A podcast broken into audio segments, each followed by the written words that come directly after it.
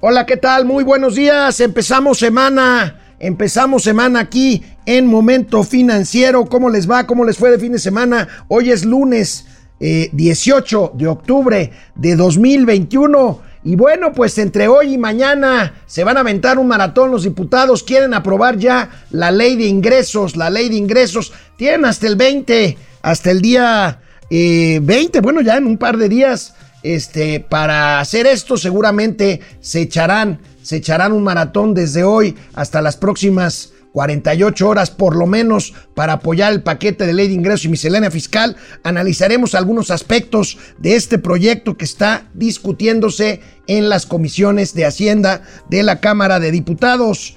Manuel Bartlett Díaz endurece su discurso. Tendremos lo que dijo, lo que dijo el director eh, de la Comisión eh, Federal de Electricidad. Vaya, dice, no hay indemnizaciones para quienes salgan afectados por la reforma eléctrica y aquí esto desata, pues desató los demonios. Hay un artículo muy duro del Wall Street Journal que se publicó ayer en este periódico neoyorquino y bueno, pues el, el Wall Street Journal advierte que el gobierno de Andrés Manuel López Obrador pretende quedarse con activos, propiedad de empresarios norteamericanos. Vaya, vaya este tema. Y bueno, pues hoy, hoy tendré el gusto de contar con la compañía de mi querido amigo el periodista Hugo González. Ya les platicaré y se los presentaré. Seguramente muchos de ustedes ya lo conocen, un periodista de larga e importante trayectoria en el mundo de los negocios empresarial y sobre todo de la tecnología. Aquí, ante la ausencia de el gañán de Mauricio Flores, que está que está en el otro lado del mundo, en el viejo continente, y que ya nos mandó o ya nos mandará material para ver en qué anda, en qué anda el buen Mauricio Flores Arellano. Iniciamos semana de momento financiero. Volvemos. Esto es Momento Financiero. El espacio en el que todos podemos hablar. Balanza comercial. Inflación. Evaluación. Tasas de interés. Momento Financiero. El análisis económico más claro. Objetivo y divertido de Internet. Sin tanto choro. Sí. Y como les gusta. Peladito y a la boca. ¡Órale! ¡Vamos, réjete bien! Momento Financiero. Bueno, pues eh, estamos aquí iniciando, iniciando Momento Financiero y como les decía ahorita en la introducción, de el programa, del programa. Saludo con muchísimo gusto a mi amigo de tantos años, Hugo González, comunicólogo, periodista, ha trabajado en el financiero, en Milenio, en el Heraldo, en, en, en, este, en diferentes medios sobre temas corporativos de negocios, se ha especializado en cuestiones de tecnología, actualmente escribe en el periódico El Universal y tendré el gusto de contar con su compañía de Hugo González eh, a partir de hoy durante los siguientes dos semanas ante la ausencia del gandul de Mauricio Flores. Pero vaya, Hugo González seguramente hará que olviden y que ya no permitan regresar a Mauricio Flores Arellano. Hugo González, ¿cómo estás? Muy, buenas, muy buenos días. ¿Cómo estás, Alex? Buenos días. Eh, espero que me estén escuchando bien. Pues sí, este, bueno, yo no sé si lo van a, si lo, van a extrañar o van a pedir que regrese, porque pues yo la verdad me siento honrado y agradecido, pero más que nada, pues sorprendido porque me haya, me haya, me haya puesto el ojo a Mauricio para que yo lo suplante o obviamente no lo voy a suplantar, nunca lo voy a llegar a los talones al señor, pero bueno, le haré el intento, sobre todo tomando en cuenta mi visión que no es tan tan ad hoc al, público o al target de este programa. No, mi querido Hugo, mi querido Hugo, yo estoy muy honrado de que hayas aceptado la invitación y te lo agradezco. Por lo pronto abrimos programa con una última hora. Fíjate que está ha trascendido que el fin de semana hubo un arreglo para que Carlos Cabal Peniche, este empresario tabasqueño, devuelva las acciones que había adquirido del grupo Radiópolis, lo que es W Radio, eh, a cambio de que se le retiren las denuncias por un fraude que se le hicieron el pasado 8 de julio, por un fraude o presunto fraude de 695 millones de pesos. Vaya noticia, Hugo, eh, seguramente eh, pues se confirmará en las próximas horas y pues están tratando de arreglar ahí el desaguisado con la llegada de Carlos Cabal Peniche, de Alejandro del Valle, de otros accionistas al grupo Radio que pues está eh, en manos todavía por ahí de parte eh, de accionistas españoles y estaba la familia alemana, en fin, vaya noticia esta. Sí, sí, sí. Es un mere que tenga ese asunto, mi estimado Alejandro, porque efectivamente una parte la tiene todavía Cabal, una parte la tiene Alejandro del Valle, o bueno, había dicho que sí, digo, más bien se sabía que no y después dijo, no, yo no tengo nada que ver, pero también otra parte lo tiene Grupo Prisa. Por eso también ahí me sorprende un poco la noticia, porque hay que recordar que hace unas semanas eh, el alto directivo del Grupo Prisa estuvo aquí en presidencia con el presidente del Grupo Multimedios, eh, don Pancho González, para ver, digo, no sé si tenía relación esto con, con, este problema, pero en una de esas yo, yo no dudo que, que Multimedios ya entre el control de Radiopolis. Ah, caray, fíjate, ahí ya nos das otra, otra, otra perspectiva de análisis. Grupo Multimedios eh, para nuestros amigos, pues es el propietario del periódico Milenio, entre otras muchas empresas de comunicación, cines en el norte de Monterrey, en fin, otros medios de comunicación. Vamos a esperar en qué eh, pues eh, determinan este tipo de negociaciones. Vamos a ver, aquí ya Hugo nos da su primer, su primer aproximación o análisis a este tema. Y Hugo, pues el día de hoy la Cámara de Diputados se encerrará por lo menos 48 horas en busca de aprobar la ley de ingresos y la miscelánea fiscal para el 2021. Eh, pues esto eh, es señalado hoy por los periódicos especializados eh, que circulan en nuestro país, pues tratarán de aprobar en fast track la ley de ingresos, la ley de ingresos y la miscelánea fiscal que contiene muchas cosas que ahorita podremos ir, podremos ir platicando, mi querido Hugo. Sí, y ojalá que esto, bueno, ya en los últimos años ya siempre había sido un proceso pues, muy terso y ojalá esperemos que en el este también no, no sea la excepción y que el, proceso también sea más terso eh, y, que pues, eh, pues que no se compliquen las cosas. Yo digo porque si no luego está el jaloneo de que sí, que no, que dame más, dame menos, y, etcétera, etcétera. Bueno, veamos algunos de los números si te parece algunos de los números, este, si te parece, Hugo, eh, pues el marco económico en el que está basado este proyecto de ley de ingresos es un PIB que crezca 4.1% en el año, que me parece que me parece muy alto y muy optimista, una inflación de 3.4%, un tipo de cambio de 20 pesos con 30 centavos por dólar, tasa de interés 5.3%. La mezcla, hay priistas que están alegando que está demasiado abajo para cómo están los precios del petróleo. La mezcla del petróleo está calculándose para, para eh, pues determinar los ingresos en 55 dólares. Ahorita ya el precio del petróleo está por arriba de los 70 dólares por barril.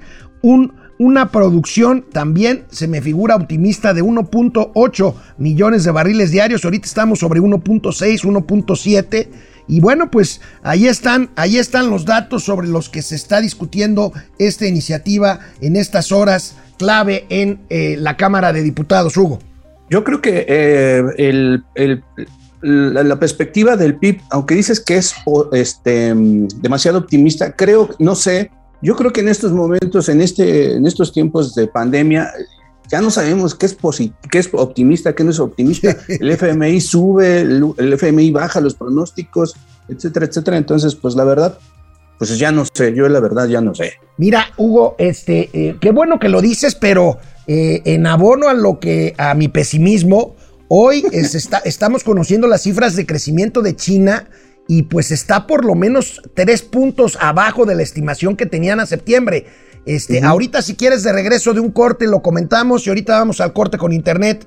Estamos aquí en Momento Financiero, regresamos después de una pausa. Hola Internet, ¿cómo están? La primera pausa de hoy, de la semana, ¿cómo les va? ¿Cómo les fue de fin de semana? Bueno, pues les presento a Hugo González. Muchos de ustedes seguramente ya lo han leído en el Universal o ya lo han visto en diversas plataformas donde él ha estado. Aquí está Hugo conmigo y voy a tener el gusto de que nos acompañe estos, estas dos semanas, estas dos semanas de solaz esparcimiento sin el gandalla mayor que es Mauricio Flores Arellano. Bueno, por lo pronto pues vamos viendo quién está conectándose con nosotros aquí en Momento Financiero. Cruz Omar Gutiérrez Chávez desde San Miguel de Allende, recién designada la ciudad más eh, bella del mundo, según una medición por ahí. Vero Romero, buen inicio de semana, saludos desde la alcaldía de Milpalta. Juan Ramón, no. César Patiño, buenísimos días, excepto a cualquier Chairo.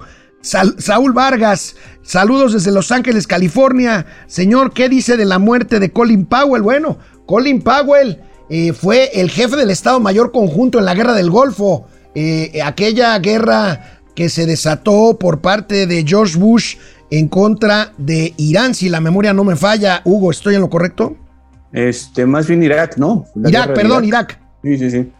Irak, tienes toda la razón. Buen día, el presidente repite una y otra vez que no se ha pedido más deuda, pero en el Banco Mundial se puede corroborar los más de 3 mil millones de dólares que ha, que ha pedido. Bueno, eh, aparte de la deuda, digamos, nominal, la deuda externa que ha crecido un 10% en términos nominales, pues los préstamos otorgados por el Banco Mundial, que están en un programa, en un programa de empréstitos del Banco Mundial, han seguido, han seguido, eh, pues fluyendo hacia México. René, saludos, maestro financiero.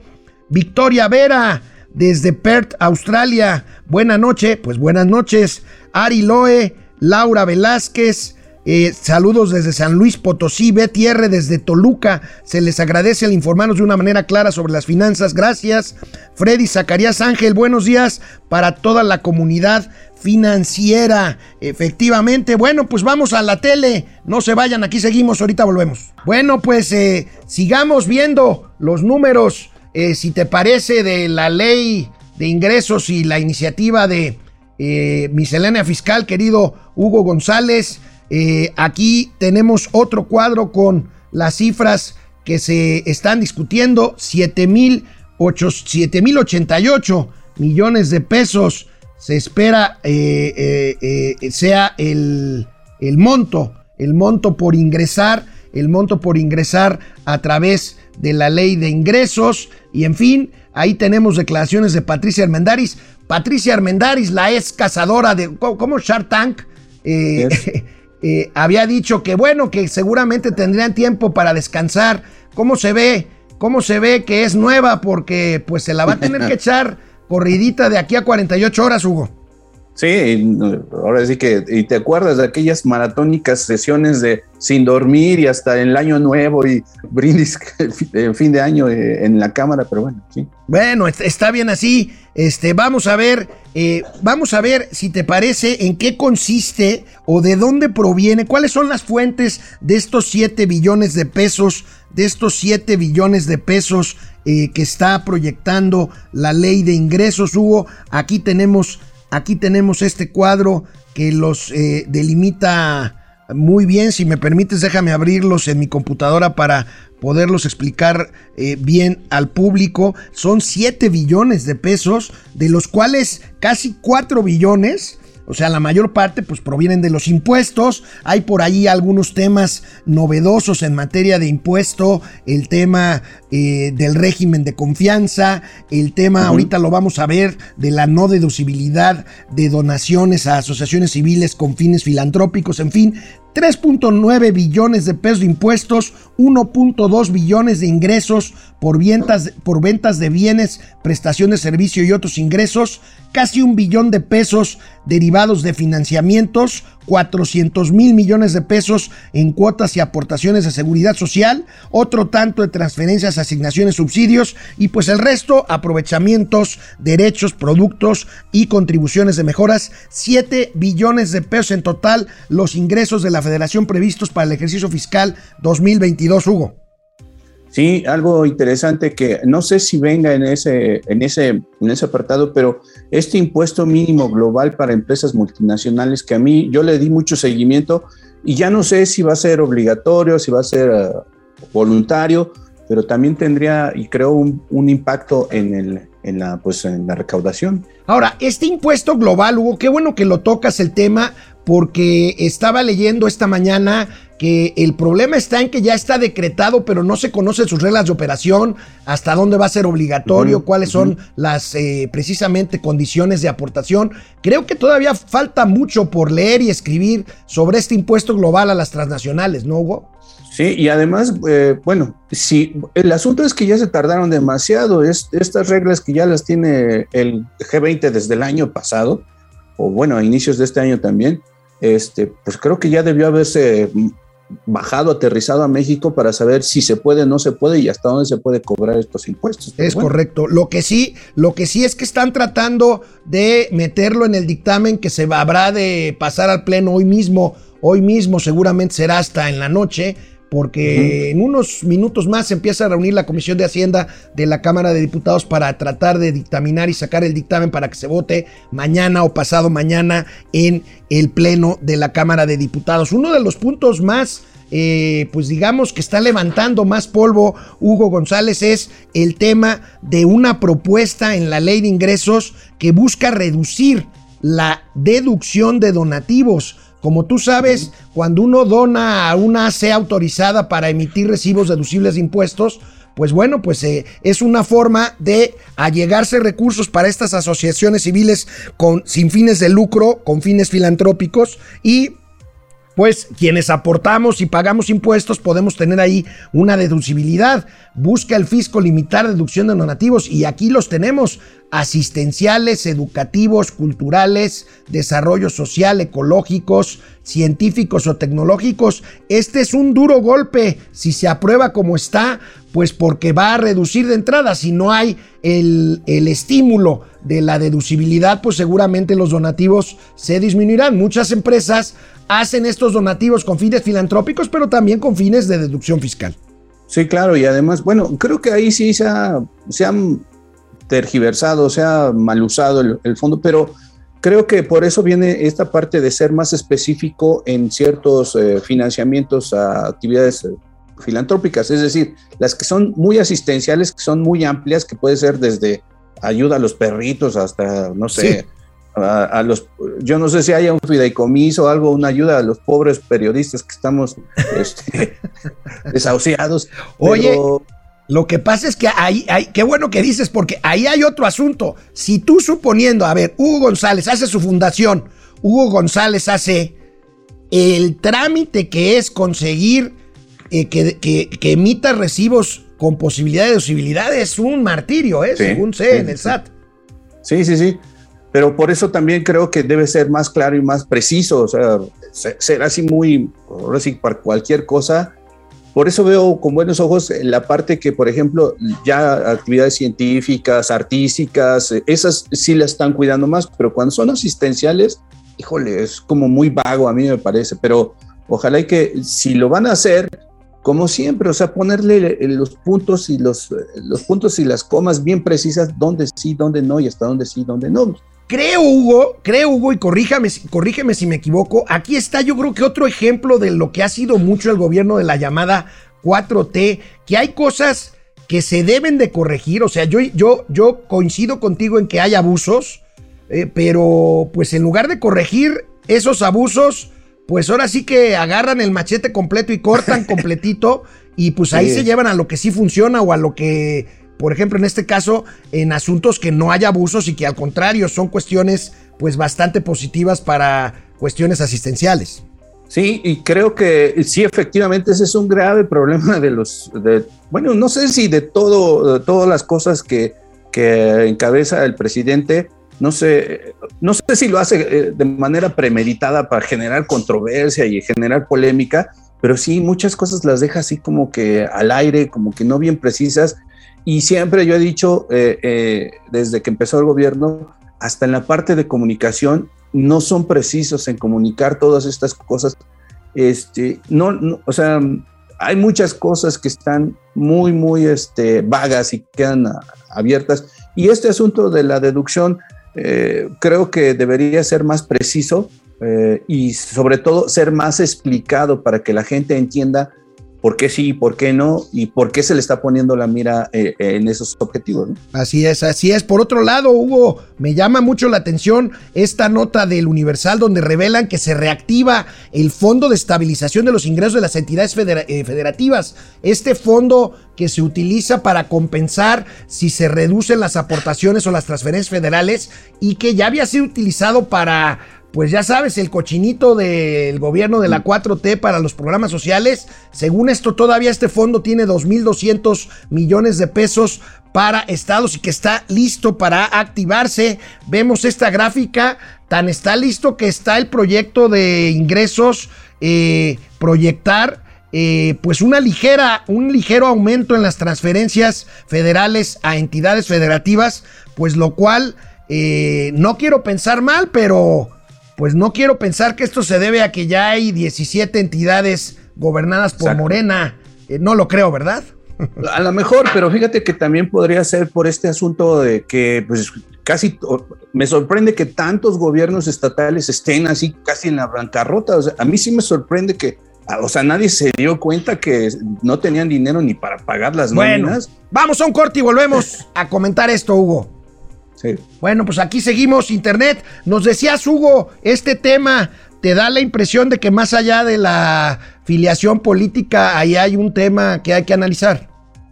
Bueno, yo creo que son las dos. Es decir, sí, obviamente sí es para echarle la manita a los gobiernos entrantes de Morena, pero también porque, pues, ahora sí que dijeron, ahora sí que eh, se llevaron hasta el queso, se llevaron hasta el queso de- bueno, no el queso que tú y yo conocemos, otro queso. El que está de vacaciones, no.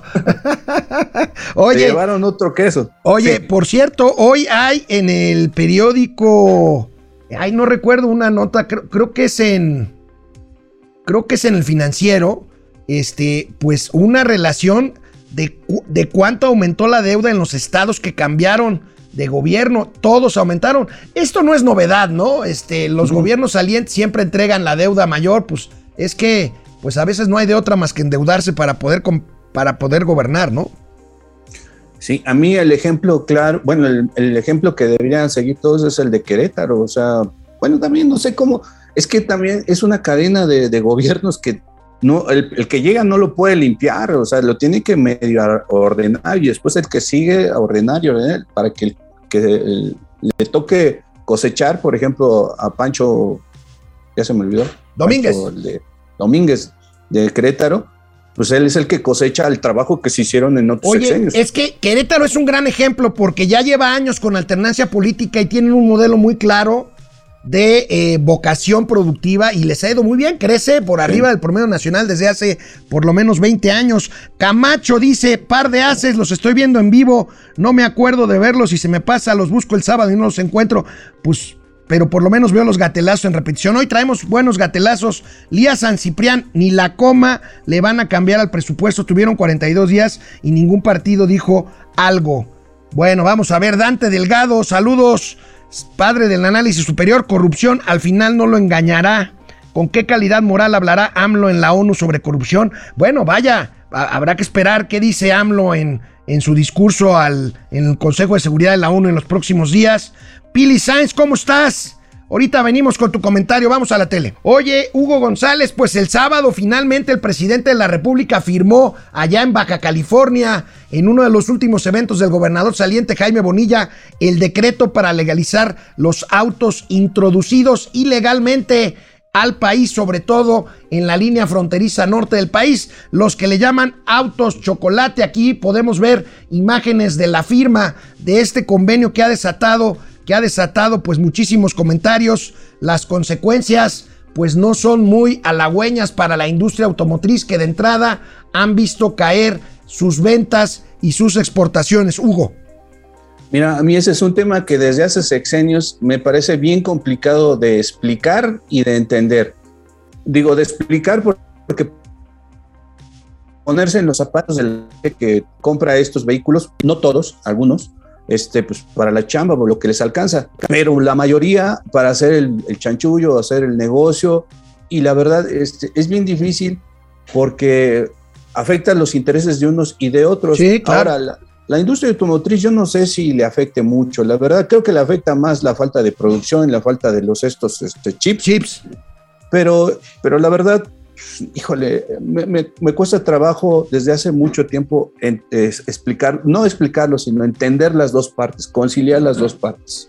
Sí, ¿cómo le dices a alguien que puede comprar un coche 40%, 50% más barato que no lo haga, verdad? Este, sobre Claro. todo si habrá eventualmente un incentivo de regularizarlo. Vamos a ver esta nota que publican nuestros amigos del financiero el día de hoy. Precisamente calculan este daño a la industria automotriz. Yo coincido contigo en ver esto con un poquito de más lupa, pero bueno, según, según el financiero, basado en opiniones, por supuesto, de miembros de la industria automotriz, hablan de que la, la legalización de auto chocolate devaluará en 20% a los autos seminuevos, pues en este en esta paradoja de la que hablas tú, pues cómo decirle a la otra parte que compre un coche más caro si tiene el incentivo de hacerlo, hacerlo un 30, eh, 40 o hasta 50% más barato. Vemos ahí cómo se ha acelerado esta importación, que no sé qué opines tú, aquí lo hemos hablado como contrabando, porque importación sería en términos legales de pagar impuestos y un precio competitivo correcto.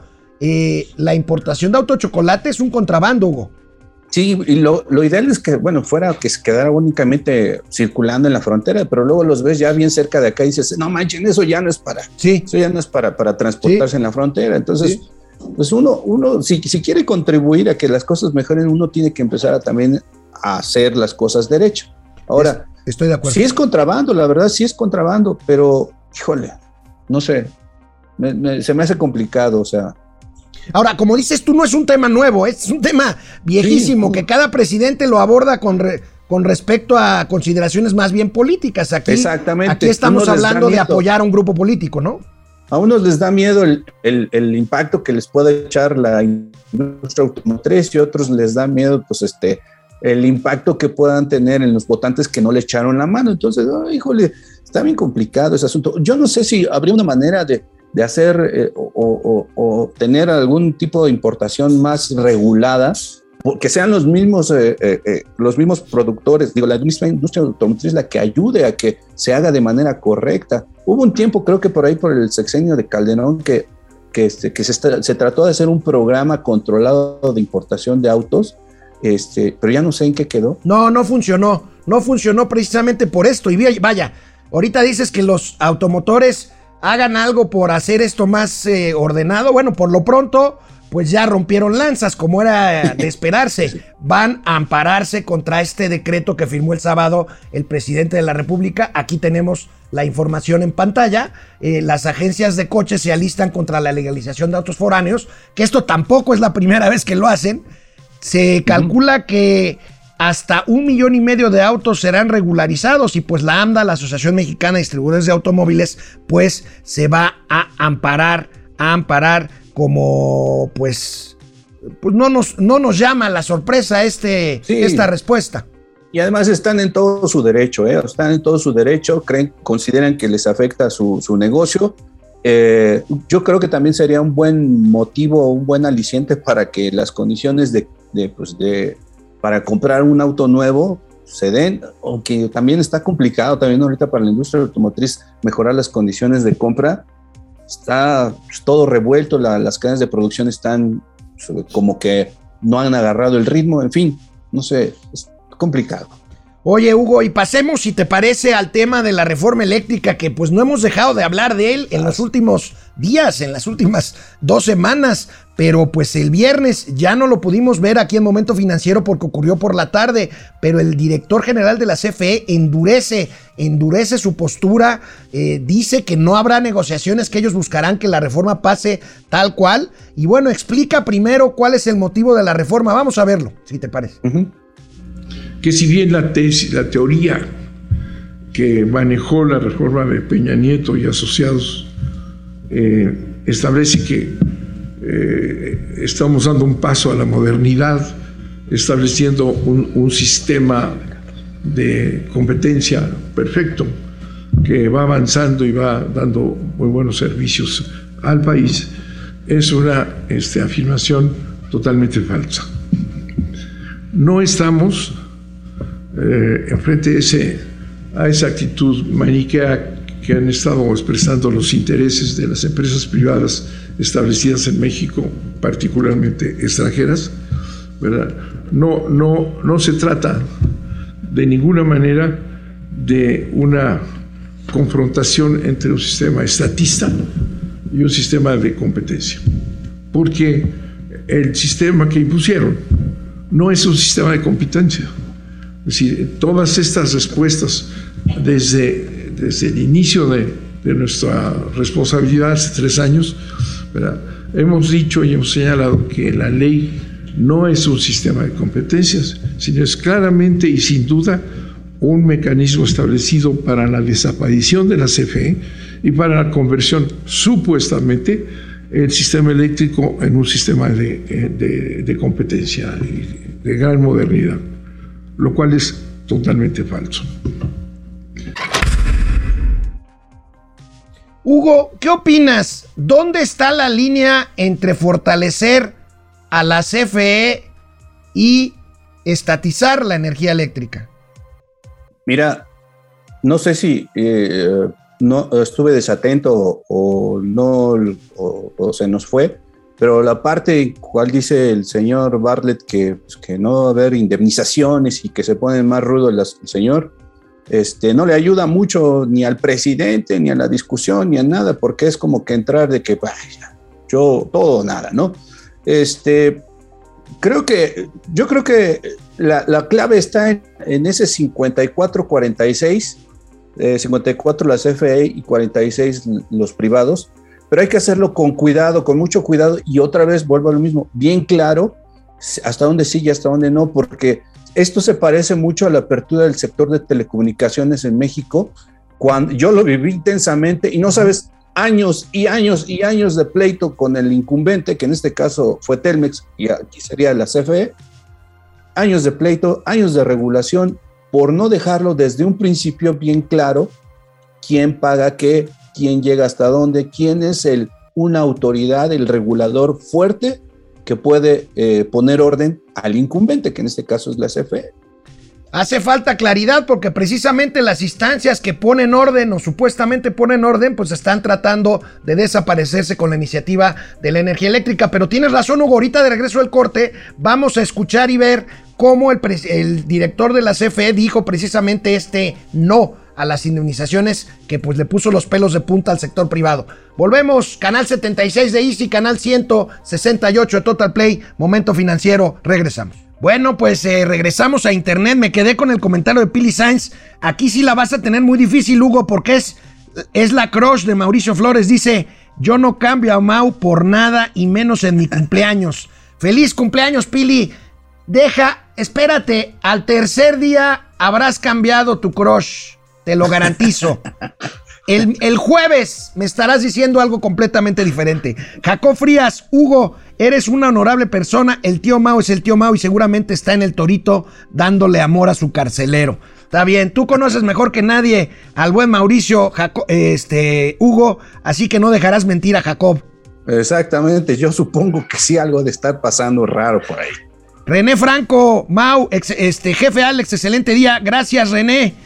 Saludos, dice JB de Valentine. Saludos y aguas con la reforma eléctrica de la oveja loca de Palacio Nacional. Es mentira que los ciudadanos pagamos 5 pesos el kilowatt hora. Todos pagamos entre 90 centavos y un peso 50 centavos. Estoy de acuerdo contigo. los 5 pesos es para los altos consumidores, que es una franja verdaderamente reducida de población doméstica que paga ese nivel de acuerdo al consumo que tiene de, electricidad. Este, eh, vamos a ver, Lía San Ciprián, saludos a toda la comunidad. Joel González Luna desde Culiacán.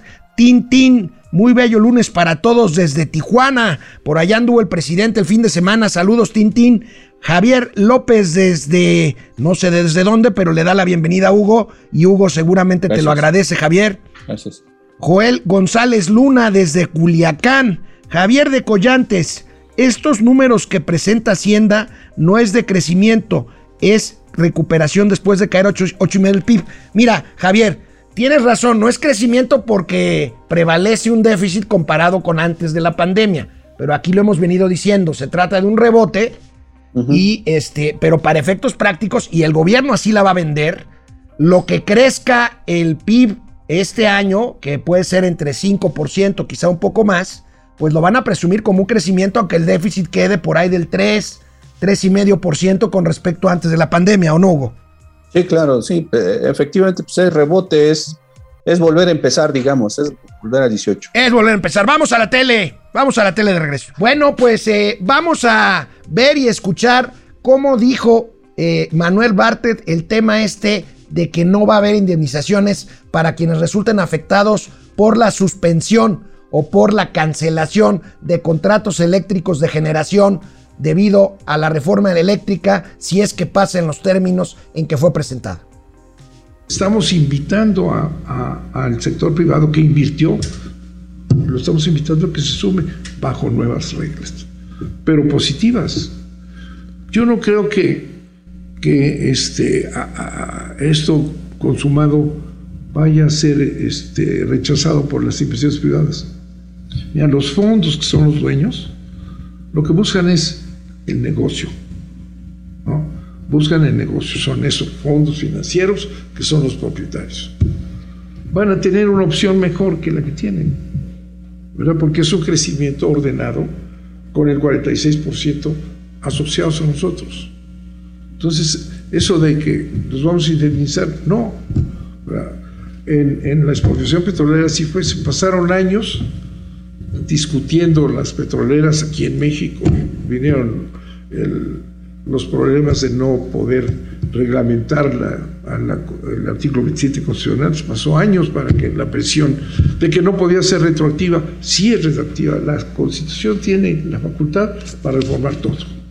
Y no creo yo que, que- deba de haber una, una disputa de este tipo. No les conviene.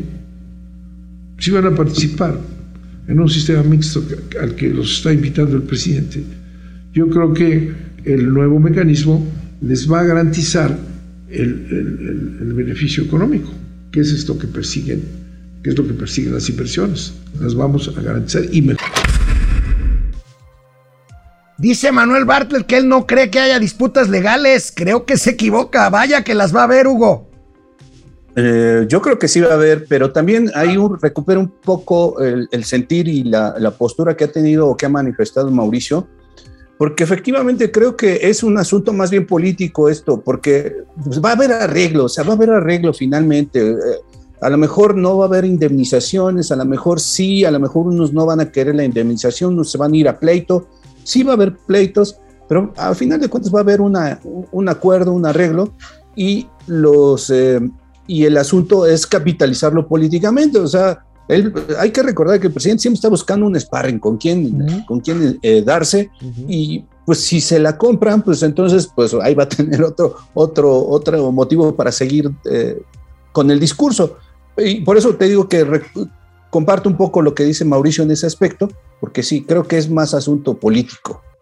Efectivamente, eh, habíamos platicado Mauricio y yo, bueno, yo traigo otro rollo que el de él, pero bueno, discutíamos y le concedo la razón y lo hago contigo de que por lo pronto el objetivo político de resquebrajar la alianza opositora y Sí. concretamente resquebra- resquebrajar al PRI, pues lo está consiguiendo.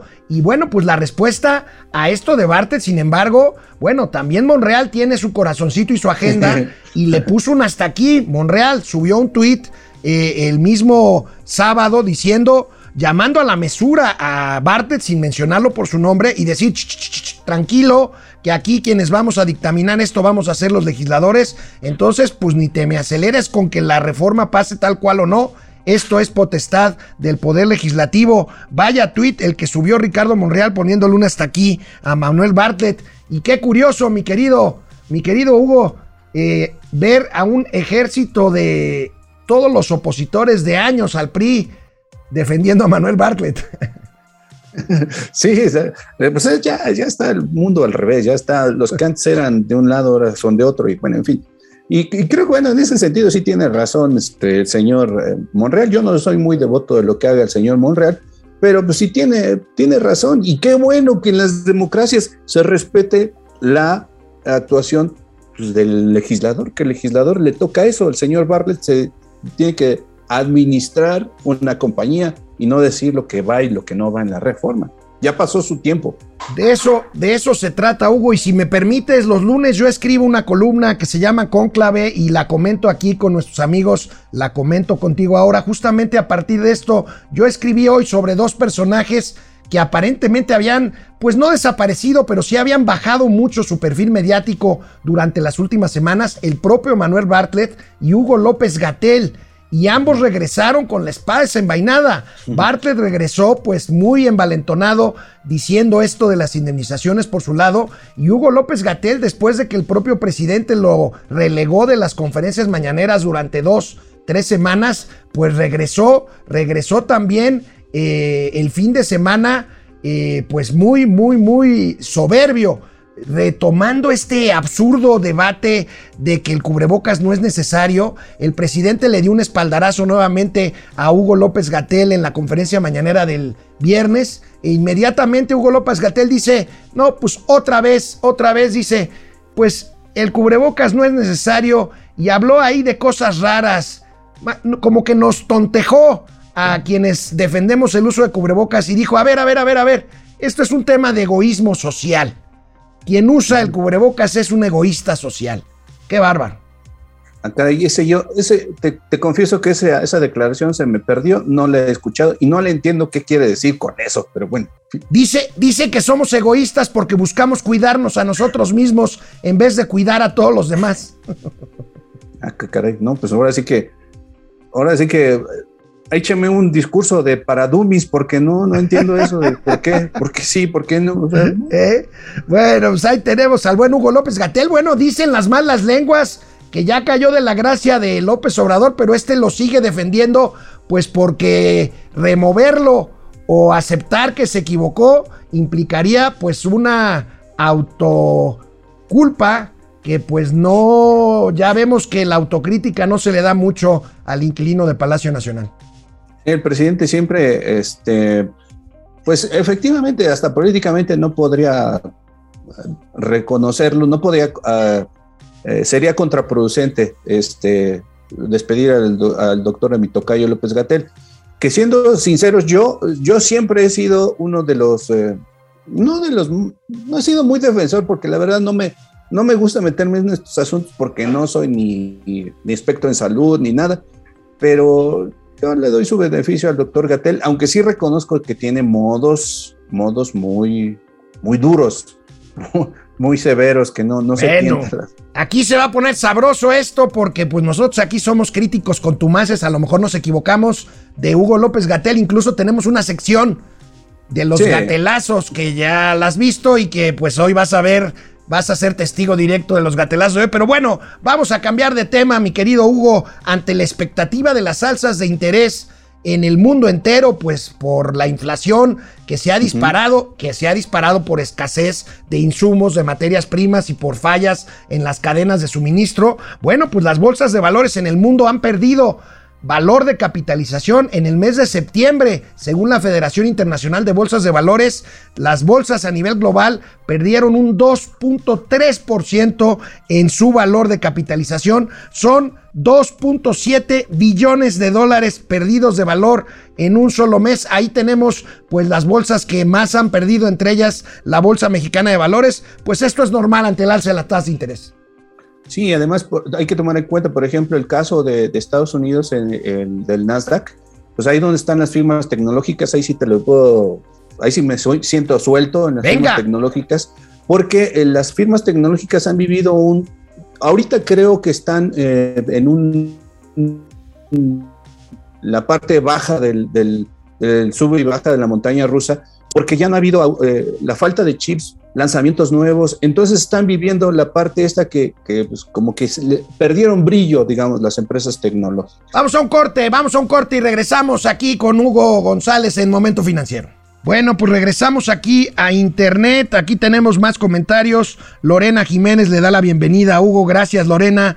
Javier de Collante, saludos cordiales desde Puerto Marqués, en Acapulco. Victoria Vera, México, espero mucho con, con esperanza que sus políticos pongan de la atención que su economía requiere de salir adelante en momentos tan complicados que viven ese mal gobierno de 4T. Pido sean bien, sea bien todo. Ojalá, pues ahí vamos, ahí vamos, Victoria. Marian Sabido, buen día comunidad. Alex, ¿qué opinas de que Bartet diga que no van a pagar indemnizaciones a las empresas si se aprueba la reforma eléctrica? Pues bueno, pues yo podría, con base en lo que dijo Hugo, de que hay más consideraciones políticas, de que esto pudiera ser incluso una provocación. Hoy viene John Kerry, aquel que fue candidato presidencial demócrata en Estados Unidos, a ver el programa Sembrando Vida, a ver si trae algún mensaje velado sobre este tema. Ahorita de regreso del corte vamos a hablar del artículo del Wall Street Journal. Eh, Víctor Manuel Sapien Piceno, saludos desde Pénjamo, Guanajuato. Eh, Juan Carlos García Moreno, gracias. Juaco Núñez, eh, Master Hugo, desde la Venecia de Tultitlán Edomex. Además, un fuerte saludo al tío Maulo Soya. Bueno, Fer Rangel, bienvenido, tío Hugo. Ya te pusieron tío también, mi querido Hugo. Chale, chale, bueno. Víctor, no, Fidel Reyes Morales, saludos a todo el panismo nacional. Saludos, pues, ¿está bien? Fer Rangel, el presidente quiere ser el único que ayude al pueblo. El presidente quiere ser, quiere ser el único que ayude al pueblo. Pues sí, por eso yo creo que te refieres al tema de las donatarias, ¿no? Este, eh, Fidel Reyes Morales, López Obrador odia el medio ambiente, por eso construye una refinería, un tren, quiere producir energía a base de combustóleo y para rematar legalizar los autos chatarra que nos manda Estados Unidos. Marian Sabido, Teletón va a sufrir el primer impacto de la 4T. Ah, ese es buen punto, Teletón Exactamente, sí. receptor de... Bueno, vaya, que sí es... y- y, este, ¿te- ¿Recuerdas la cifra de cuánto está recaudando por evento anual Teletón? Como, no, no, como- yo creo que ya anda por 300 Como millones. 300 algo millones, ¿verdad? Sí, sí, sí. sí. Sí, Marco Reyes, las actividades para recibir donativos deducibles serán restringidas en algunas actividades. Y, y bueno, no sé, le pregunto a producción, ya vamos al último corte, ¿verdad? Bueno, pues vamos a comentarlo del Wall Street Journal y los gatelazos.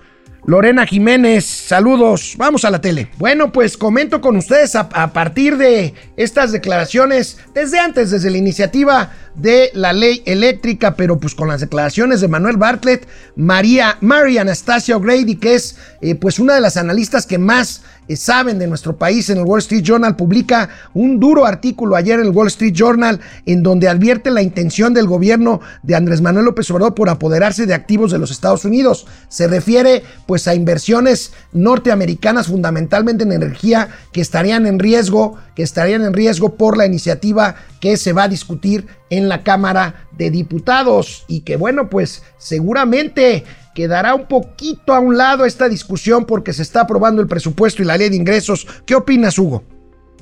Eh, híjole, no.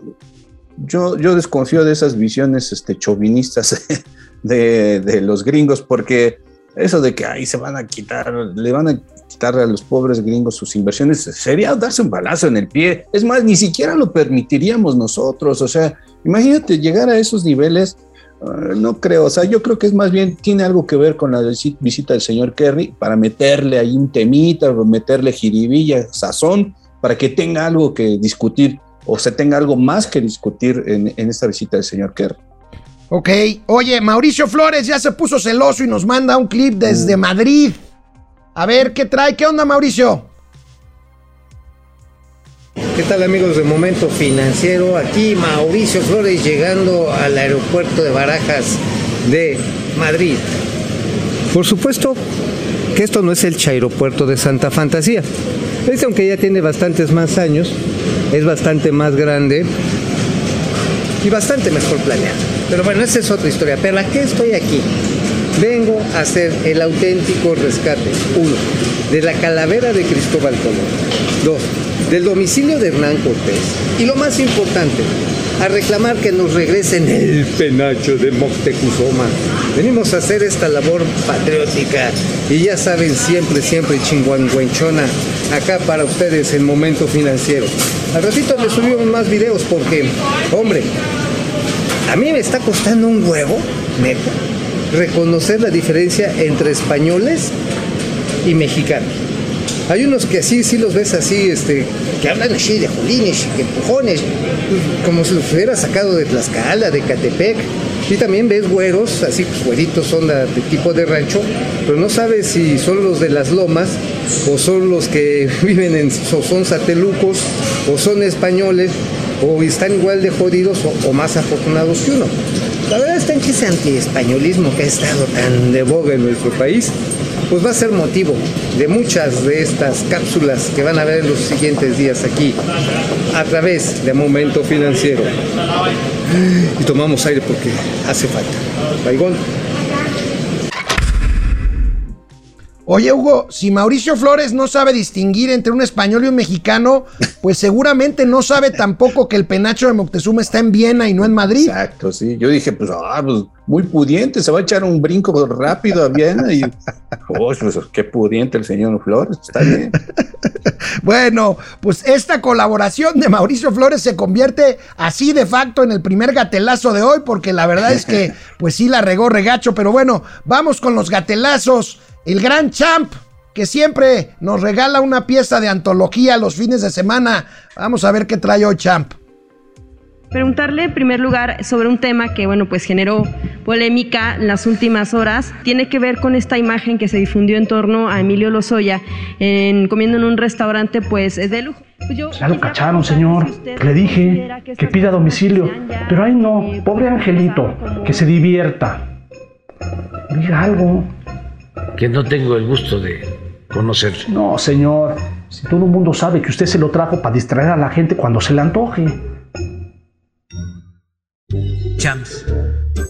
El plan. ¿Cuál es el plan o qué? Sonríe. No dejes de sonreír. Eh, fuga. ¿Cómo de qué fuga? Aprovecho, Hugo, aprovecho, Hugo, esta pieza del champ para preguntarte tu opinión, porque no había tenido oportunidad de platicarlo ni al aire ni en persona, de la famosa foto de Emilio Lozoya en el Junán. Pues fíjate que, pues, eso sí, como, como decía, como creo que es, todo el mundo lo considera, ¿no? es ofensivo, es, es inmoral el asunto. Todo, desde Chairos hasta derechairos consideran lo mismo, que es, es ofensivo lo que está haciendo el señor. Y, este, y ahí, pues yo creo que eh, eh, la, fiscalía, pues nada más está como que haciéndose Wilson, no, no, no, no, no aplica nada. Le, siguen dando a tole con el dedo, hasta el señor Ansira casi casi se burla de, todos, este, bueno, relacionando a Ciro con, con, con. Y creo que, bueno, pues este, si, si en su momento, digo, si hubiera, si no estuviera esta coyuntura y si le alcanzaba al señor eh, Lozoya para pagarse esos gustos, pues adelante, pero en esa situación jurídica en la cual tiene, y no solamente tiene él, sino a todo el país, creo que sí es ofensivo eh, que, que ande. es un despropósito, sin duda. Y como dices tú, opinan lo mismo tirios y troyanos. Pero bueno, vamos a ver las contradicciones que en un mismo discurso dice dice el presidente de la República sobre la corrupción precisamente. Vamos a ver. Y sigue habiendo corrupción, pero ya no hay la corrupción. Ah, yo no hay corrupción, Hugo. Yo creo que sí hay. O sea, sí, y lo escuché hoy en la mañana. Ese es el gran problema que tiene, tenemos en el país.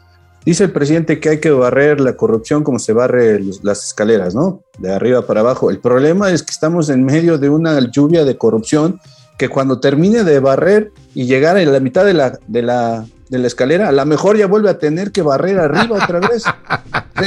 va a ser nunca acabar. sí, es cierto, es cierto. Cuando vaya a la mitad, ya el polvo de arriba ya estará peor que las cenizas de el volcán Popocatépetl, exactamente. Bueno, y pues recuerdas el abrazo de Acatempan que ya se dio Monreal con con este con, eh, bueno, primero con Ebrard. Vamos a ver ah. ahora lo que pasó en la toma de posesión de la nueva gobernadora de Guerrero, se lo dio pues nada más y nada menos que con Claudia Sheinbaum, con todo y ahí un desdén a Félix Salgado Macedonio. Vamos a ver.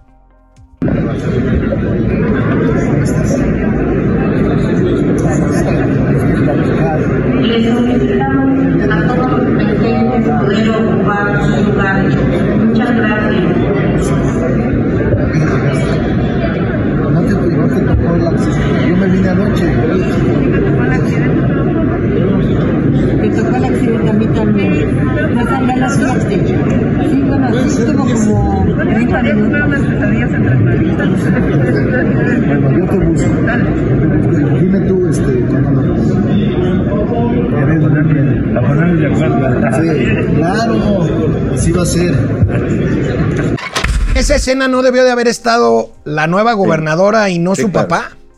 Ese es otro despropósito. ¿Qué tiene que estar haciendo ahí el señor Macedo?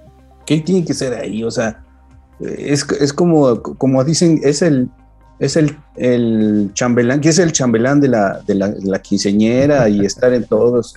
¿Qué tiene que hacer ahí? Pues es de su hija el asunto. Bueno, lo que, lo que yo no tengo duda es que quien va a gobernar Guerrero, lamentablemente y vergonzosamente, va a ser Félix Salgado Macedonio. Mi querido Ojalá Hugo, y no.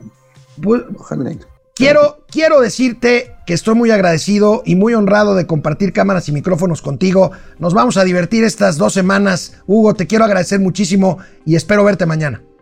Sí, está- haré el intento por estar por allá. No, si no, que- así por Zoom está bien. Está bien. Nos vemos mañana. Gracias. Es bien.